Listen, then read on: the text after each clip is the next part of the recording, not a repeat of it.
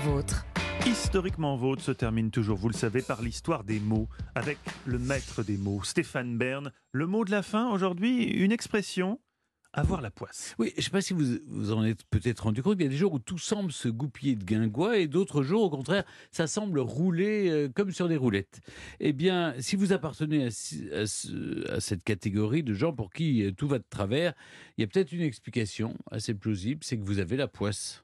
Mais d'où vient cette expression avoir la poisse? Alors, avoir la poisse, on, on dit c'est jouer de malchance. Euh, alors, d'où vient euh, le mot poisse? On dit poissard aussi. Oui, sauf qu'un poissard ou une poissarde est au XVIIIe siècle une personne vulgaire ayant des mœurs attribuées au bas peuple. Ça vient d'ailleurs de la marchande de poissons qui, en plus de ne pas avoir des bannières très distinguées, pouvait aussi chercher à vous arnaquer sur la qualité des produits proposés et des transactions commerciales.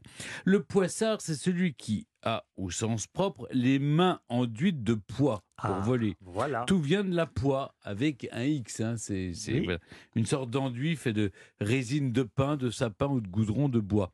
Au XVIe siècle, on enduit de pois. Cela donnera le verbe poisser.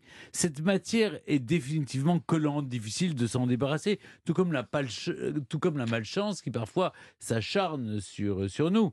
Au Moyen Âge d'ailleurs, on ne jetait pas d'huile bouillante sur les assaillants. L'huile était beaucoup trop précieuse. On le faisait avec cette poix qui non seulement brûlait, mais qui en plus empêchait toute progression.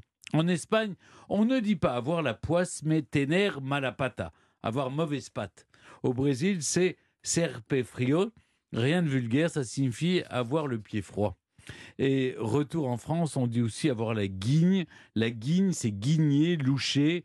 Ça revient finalement, comme en Grèce, à attirer le mauvais œil. Pour être complet, n'oubliez pas avoir de la chance, c'est naître dans une famille riche et fils unique. Ça, c'est un bon mot.